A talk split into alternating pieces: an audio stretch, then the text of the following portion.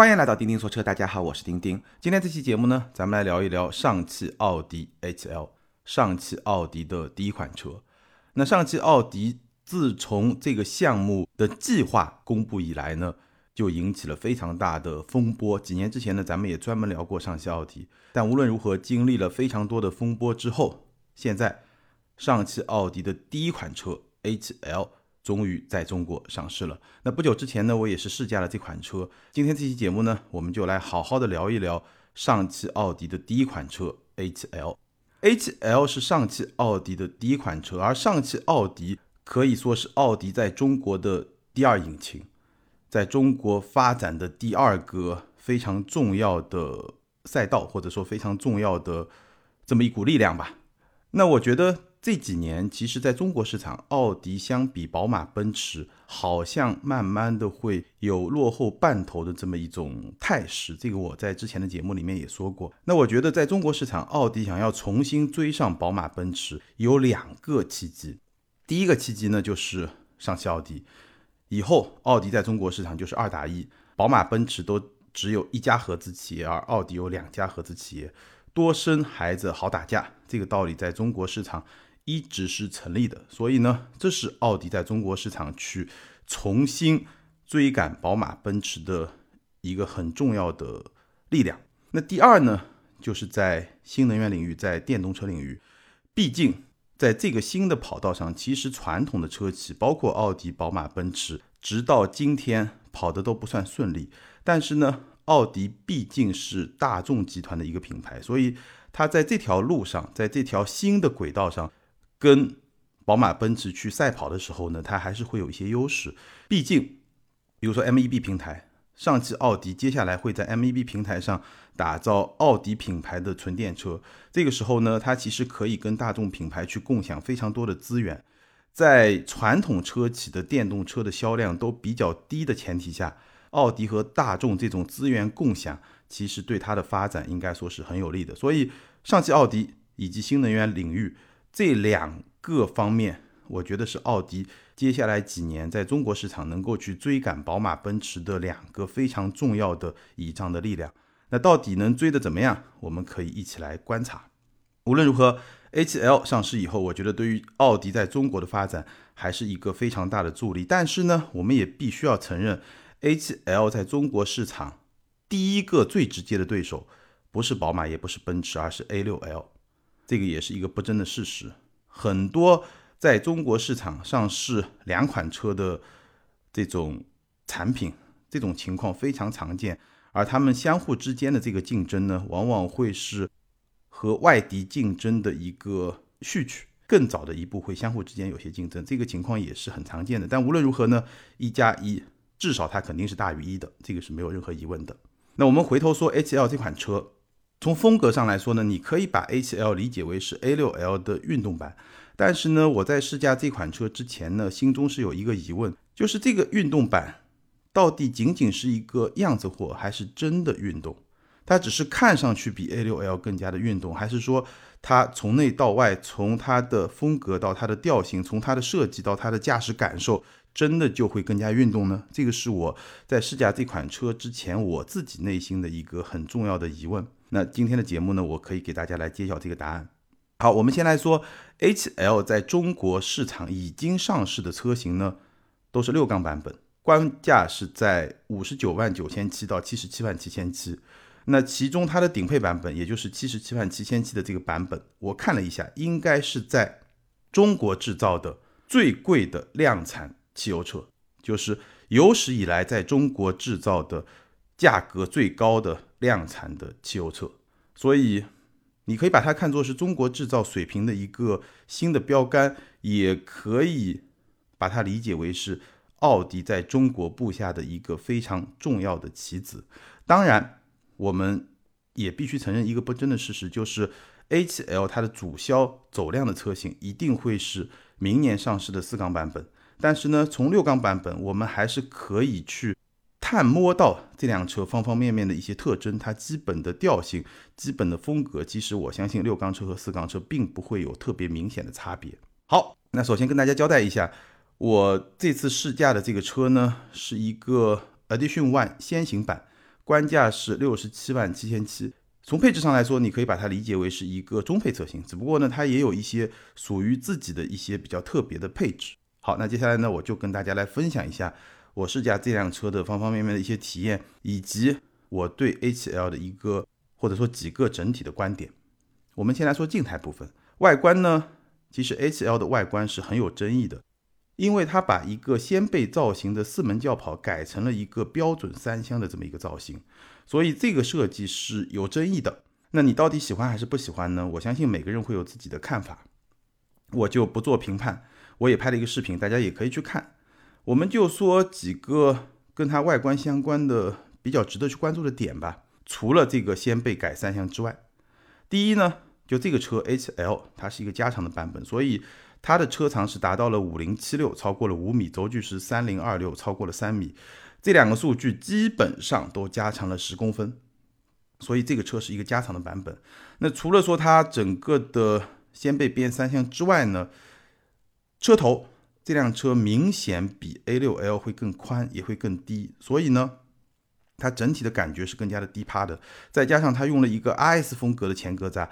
包括它用了激光大灯，所以整个车头给人的感觉呢还是比较的运动，也是非常精神的这么一种感觉。这个车头感觉上比 A6L 的那种更加沉稳的风格呢，它会更有激情，也会显得更加的动感一些。车身的侧面呢，除了比较独特的车身比例之外，这辆车先行版搭载的是一个二十一英寸的轮圈，二五五三五 R 二一。这个二十一英寸的轮圈比顶配的七十七万七千七的那个版本还要更大，那个是二十英寸的轮圈。这辆车比较大的这个轮子，确实看上去也是比较有气势的。而且呢，虽然说掀背造型被取消了，但是无框车门依然是有的，电吸门也是有的，所以这个配置呢，应该说还是比较高的。车身的尾部呢，贯穿式的尾灯，这个是 A7L 和 A8L 才有的，A6L 是没有的。所以从车身尾部来看呢，其实。这辆车的识别度还是足够高的，外观大概就这么一些简单的特征跟大家分享一下。说到内饰呢，其实 A7L 的内饰和 A6L 非常非常的像，三屏的内饰，基本上我觉得也没什么好多说的。这次体验呢，我终于是体验到了奥迪最新一代的比较完整的车机，因为这辆试驾车上登录了一个账号，所以可以体验全部车机的功能。那其实相比没有登录账号的状态呢？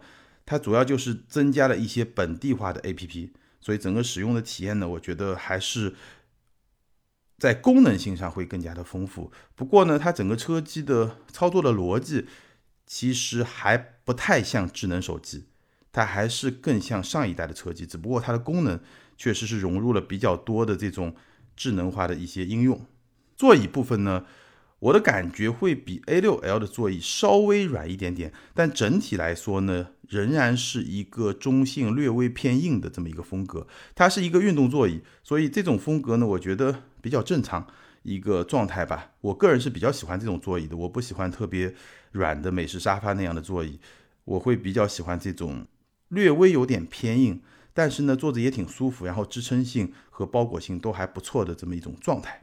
那 A7L 的前排有两个我觉得值得说一说的缺点。第一呢，它跟 A6L 一样，前排的储物空间是非常捉襟见肘的。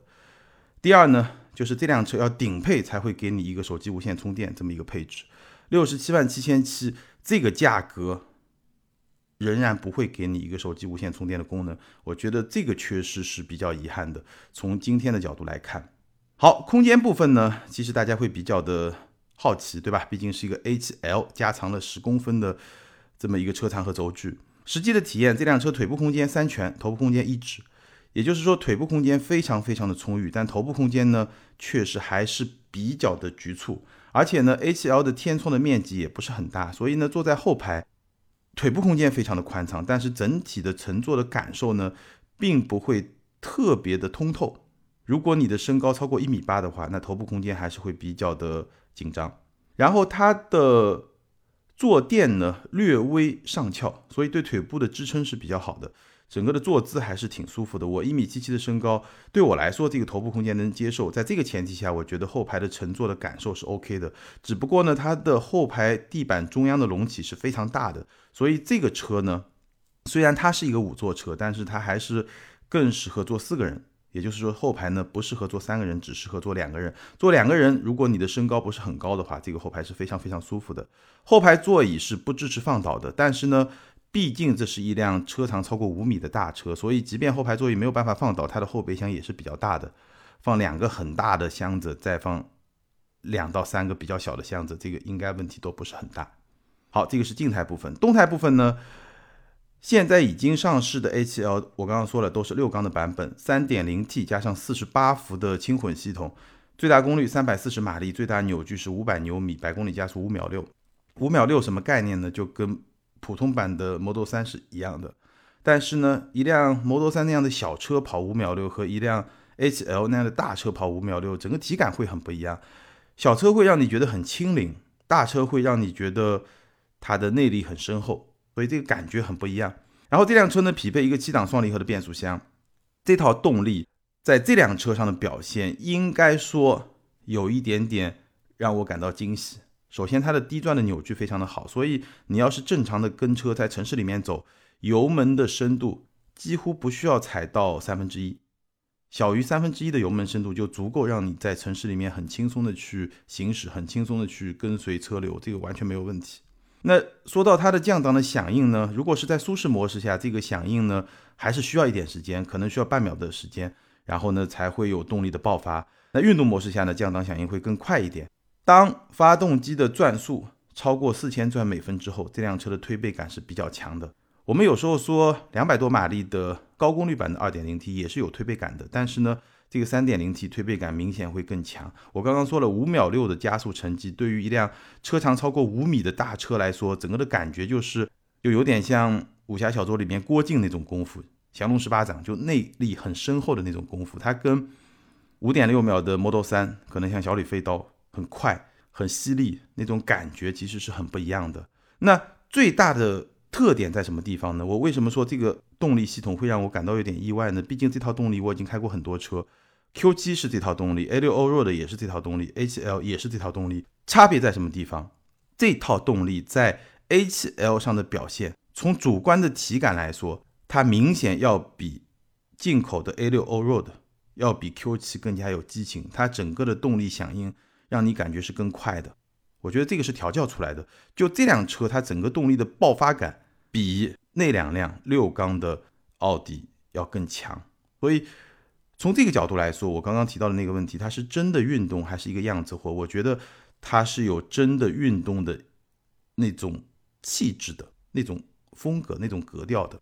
然后说到操控的方面呢，其实同样这辆车整个操控的响应这种感觉也是会比 A6L 明显要更加运动一点的。A6L 呢会更加的偏商务一点，而这辆车呢会有那么一点点的运动的这种特质。首先，它的转向设定是比较直接的，方向盘从中间到最左或者最右不到一点二圈。要知道，宝马五系是一点五圈，这辆车不到一点二圈，转向设定是比较直接的，而且这辆车的转向响应是比较快的，整个转向的手感也非常的顺，所以这辆车开起来，我觉得它不太像是一辆车长超过五米的车。主观的体感来说，如果你是在城市里面比较狭窄的这种道路或者进出车库，那这个时候没问题，这个车给你的感觉就是一个五米的车，很大。但是如果你跑起来以后，你在不那么狭窄的道路，你在城市高架路或者比较宽的城市道路或者高速公路这些路况下来行驶这个车，来驾驶这个车的话，你会觉得它好像没有那么大，它的整个操控的响应是比较快的。这是一辆在非极限操控的状态下相当相当灵活的大车。当然了，极限操控车还是太大。然后呢，这辆车是搭载了后轮转向系统，六缸版本都是有的，所以它的掉头半径也是很小的。所以整辆车呢，就是我刚才说的，在非进出车库、非狭窄道路这样一些正常行驶的状态下，你会觉得它还是相当灵活的这么一个车。另外呢。我试驾这个车呢，也是有空气悬架的，所以它在不同驾驶模式下，整个底盘的感觉会有所不同。舒适模式下呢，确实非常的舒服，有时候甚至会有一些比较轻微的摇曳感，就是比较轻微的，有点像开船的那种感觉，那种很柔的那种摇晃的那种感觉。但是呢，这个底盘呢也没有宝马五系那么的软。那在运动模式下呢，底盘的支撑性会更好，但是呢，也不会让你觉得颠。这个底盘是我非常喜欢的那种风格，就是它整个操控的响应会比较的积极，不会让你觉得很木讷那种感觉。同时呢，它的滤震效果又是比较好的，同时呢，它又会给你保留一定的路感，就是比较有韧性的底盘，又比较有高级感的底盘，我们经常这么来形容。所以这套底盘是我比较喜欢的。从这个角度来说，这辆车的操控表现，包括它动力的这种响应，是有些出乎我意料之外的。那说到隔音部分呢，虽然是一个无框的车门，但是呢，全车都用了双层玻璃，所以它的隔音的效果还是不错的，整个 NVH 的表现也是不错的。从驾驶角度来说，我觉得这辆车最大的短板就是它辅助驾驶的配置是比较低的，已经上到六十多万的车只有一个定速巡航，所以这方面的配置，我觉得不仅是这辆奥迪，现在很多的奥迪的产品确实配置很低，当然宝马、奔驰配置也不高在这方面。所以可能大家努力的方向不太一样吧，但我觉得六十来万的车只给一个定速巡航，从二零二一年的今天的角度来看，确实有点遗憾，可以说相当的遗憾。好，那我们最后来总结一下吧。静态、动态分享完我的试驾感受之后，我们来聊两个问题。第一个问题呢，这辆车的定价，这个价格我刚刚说了，五十九万九千七到七十七万七千七，这个价格到底怎么样？这个性价比怎么样？这辆车，那我们怎么来看呢？H-L 比进口的 A7 差不多便宜十万块钱，然后呢，它会比 A6L 贵一些，但是呢，配置也会更高一些。所以呢，从定价的角度来说，我觉得这辆车的定价不便宜，但是是合理的。我说过很多遍，一辆车的定价，它其实是代表了车厂对这辆车的定位。而这辆车实际能够在终端实现的成交价，是代表了这辆车市场的接受度和认可度。所以呢，从定价的角度来说，我刚刚说了，它比 A 七便宜十万，比 A 六 L 更贵，但是配置也更高。我觉得这么一个定价是合理的。但是呢，确实也谈不上便宜。我们说了，它的顶配版本是在中国制造的最贵的量产汽油车。那明年呢，A7L 会上四缸车，我相信这个四缸车才是。A7L 的主销版本也才会去正面的硬刚宝马的五系和奔驰的 E 级。A6L 现在终端的折扣，哪怕在缺芯的状态下，还是会比五系比 E 级更大。那个车的产品力还是会稍微的弱一点，包括品牌力。那 A7L 呢？它毕竟是七，它比六还是要更高级一点，无论是配置还是别的一些方面。所以呢，这个车去正面硬刚宝马五系和奔驰 E 级，我觉得。我们还是可以观望一下，明年会上四缸车。那第二个问题呢？这辆车跟 A6L 来比到底怎么样？我觉得六缸的产品去比 A6L 呢意义不是很大。但是我们已经可以感受到这辆车和 A6L 它的这种差别。我觉得 A7L 至少有一点它做的是比较好的，就是它相比 A6L，它把这个差异化做的是比较到位的。它不仅是在外观设计这个层面。看上去会更加的动感，它在实际的驾驶层面也确实会比 A6L 更加的运动，甚至我觉得 A7L 这辆车是 BBA 同级四款车中最运动的、最有运动气质的。它比宝马的五系、比奔驰的 E 级，包括比奥迪的 A6L 都更加的有运动气质，不仅是看上去，也包括开起来。所以呢，不管怎么说，我觉得这辆车它至少有了自己的这个特色，这一点还是相当不错的。那至于说，A7L 上汽奥迪能不能够帮助奥迪品牌在中国追赶上宝马和奔驰的步伐呢？这个问题，我觉得我们可以在未来的几年时间里面持续的关注。其实今年虽然 A7L 已经上市了，但是对于上汽奥迪来说呢，六缸的产品毕竟不是一个走量的产品，所以我觉得真正重要的可能是明年四缸的 A7L 会上，而且呢。基于 MEB 平台的奥迪品牌的电动车也会上，那个时候呢，上汽奥迪才会真正全面的发力。好，以上就是关于奥迪 A7L 的全部内容。那关于这款车，你有什么样的观点看法？欢迎在评论区留言，和更多的听友和钉钉来进行交流和互动。还是那句老话，留言和评论永远都是对钉钉最大的支持。那接下来呢，我们来看上期节目的听友留言。上期节目咱们聊的是大众的 ID 三，ID 是舰仔门这位听友他说，可以说我就是钉钉说的第二代电车潜在消费者，家里一台混动雅阁，想给妻子买台小车代步，住在南方三线城市市郊，有充电条件，对新势力智能化大屏幕不感兴趣，想要一台接近油车的驾驶感受，使用成本低的代步车。我觉得 ID 四就很合适我们家了。如果再有两三万的优惠，或者推出低一个配置的，就考虑入手。非常感谢这位听友的留言。你是想说 ID 四还是 ID 三呢？无论如何呢，这两辆车的驾驶感受确实都很接近油车。我相信像你这样的消费者呢，可能也是大众想特别能够去抓住的消费者。下一位听友 ID 是 OMG 八一，这位听友他说，说到车价，也只能说和大众自己的油车比相对合理。括号自嗨。但是和中国传统车厂造的同档电动车如海豚和好猫比，其实并不接地气，也很难说得上迎合年轻人和第二代电车用户。ID.3 确实有它的优势，但是为这些优势多花五万，其实很难说通。毕竟 ID.3 并不完美，大众在电车里的品牌溢价也没有这么高。加之 ID.3 初见版的权益，相较于 ID.4 和 ID.6 初见版也缩水了不少，所以果断退了三百小定。进了比亚迪和欧拉的展厅。另外说一下，ID 系列转弯半径真的很小，这点点赞。非常感谢这位听友的留言，你的观点应该也是代表了相当一部分人的观点。只不过呢，无论是比亚迪、欧拉还是大众，应该都不认为海豚、好猫和 ID.3 是同一个级别的产品。海豚和好猫的定位是小车，跟飞度是同一个级别的，而 ID.3 的定位是紧凑级车，跟高尔夫是同一个级别的，所以。不同的级别，其实它方方面面的差异还是比较明显的，包括底盘啊、动力啊各方面的差异，其实还是比较明显的。所以直接来比呢，我也觉得并不是特别的恰当。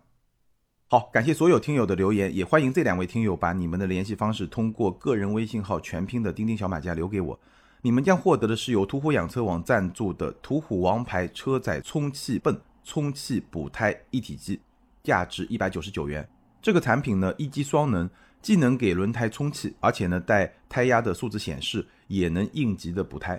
好，以上就是今天节目的全部内容。再次欢迎大家关注我们在 B 站、今日头条这样一些大平台上的视频节目。